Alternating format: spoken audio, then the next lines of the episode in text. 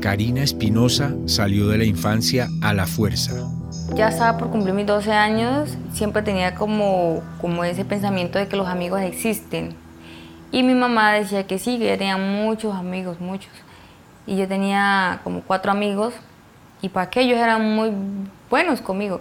Y una vez, me acuerdo tanto viniendo desde el Ecuador, en una chiva que le dicen allá, una ranchera, eh, veníamos a Puerto Nuevo. Me, me ha mandado a traer como unas cosas para el restaurante y fui la única que se quedó dentro del carro y ellos metieron el carro como para un, como unas matas de cacao y pues ellos tres abusaron de mí.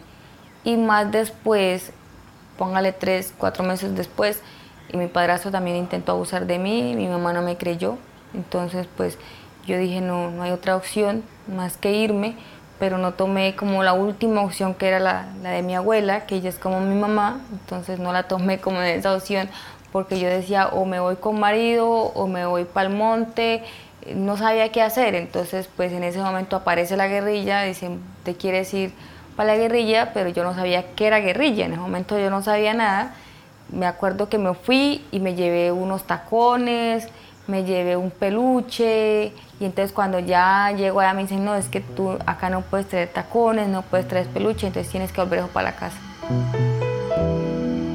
La Coalición Internacional de Sitios de Conciencia y Javeriana Estéreo Bogotá presentan la serie radial 50 vidas.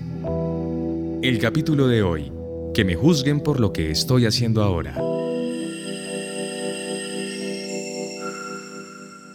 Mi nombre es Karina Elizabeth Espinosa Bone, tengo 34 años. Karina solo hizo hasta quinto de primaria, no tuvo opción de bachillerato. Mi papá abandonó a mi mamá y entonces como que nos tocó salir a trabajar. O, estudiaba o ayudaba a mi mamá a trabajar para el sustento de la casa, entonces decidí irme a trabajar vendiendo comida en los buses, eh, pescado frito, gaseosa, carne, mi mamá vendía ropa, vendía lociones, vendía gas, vendía gasolina, vendía comida. O sea, mi mamá era así como muy todera, de lo que ella mirara que le iba a producir, eso hacía, pero siempre lo vinculaba mucho uno al trabajo. Y que las cosas uno tenía que aprendérselas a ganar así, trabajando, porque cuando uno se gana las cosas con el propio sudor de uno, uno las valora, pero cuando otra persona se las da, entonces no las cuida. Para ella, el ingreso a las FARC no tenía reversa aunque la vida guerrillera le cobró duro. Cuando yo compro mis 15 años, me meten un tiro acá en el brazo derecho y entonces el comandante que estaba con nosotros me dijo, te puedes ir por la casa. Pero cuando me dice, no, yo te puedes ir por la casa, yo me puse a pensar, vuelvo a mi casa, vuelvo a hacer lo que era antes la cocinera de la casa, la que cuidaba a mis hermanos, la que tenía que trabajar para todos. Entonces como que no, no disfruté mi juventud. No fui yo como esa niña de muñecas, esa niña de jugar con los demás niños. Y si me preguntas a esta edad, me gusta jugar con los niños. Soy muy, me gustan, me encantan los niños. Y me gusta mucho eh, conservar peluches, como las muñequitas. Pero en sí mi hija no es de muñecas. Mi hija es más de, de balones, de carros. Entonces es como un contraste de mi hija hacia mí. En el mismo brazo Varios años después, Karina Sánchez volvió a sufrir una herida grave de guerra.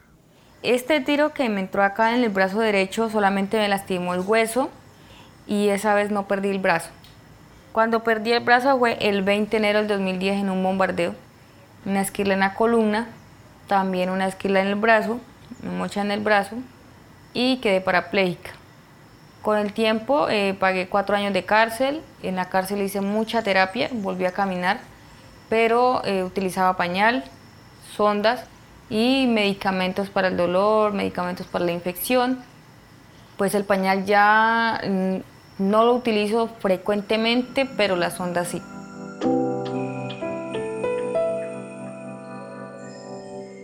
Con la firma del Acuerdo de La Habana en el año 2016, Karina Sánchez recuperó la libertad, pero estaba en Bogotá, lejos de su casa. Salí y había conocido en la cárcel a una señora que hacía aseo y ella me dio posada en la casa de ella y estuve ahí viviendo y con ese afán de, yo trabajar para irme al Putumayo porque tenía en ese tiempo ya libertad como condicional, pero no, no me dejaban venirme Entonces un día entré a trabajar a un tomadero, ahí conocí a alguien y pues nos ennoviamos, empezamos a salir, un mes, dos meses salimos y después, no sé, terminamos viviendo juntos y cuando yo dije, no, yo no soy para vivir con nadie, me voy, estaba en embarazo, estaba esperando a mi primer hijo.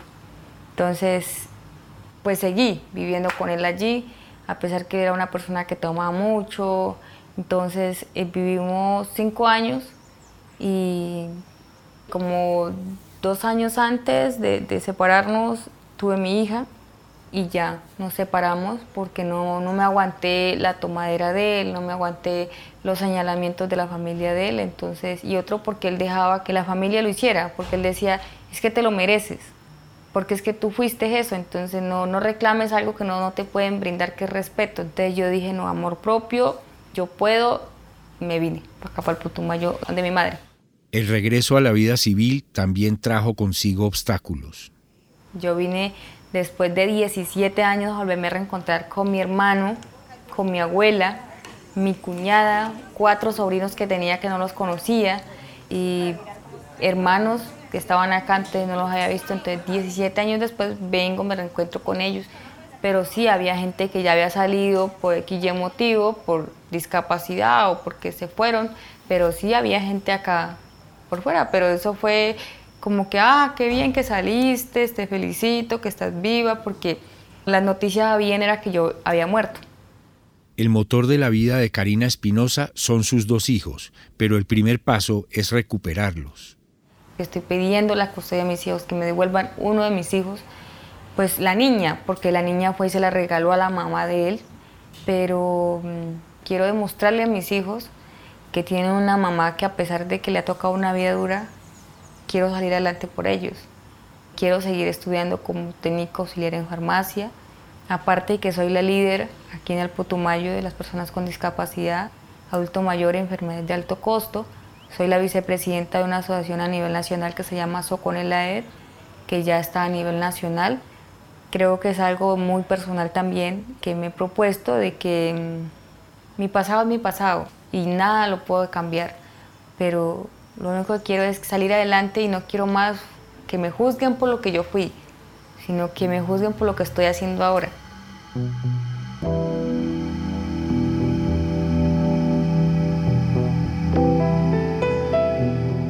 50 Vidas es una serie radial de la Coalición Internacional de Sitios de Conciencia y Javeriana Estéreo Bogotá.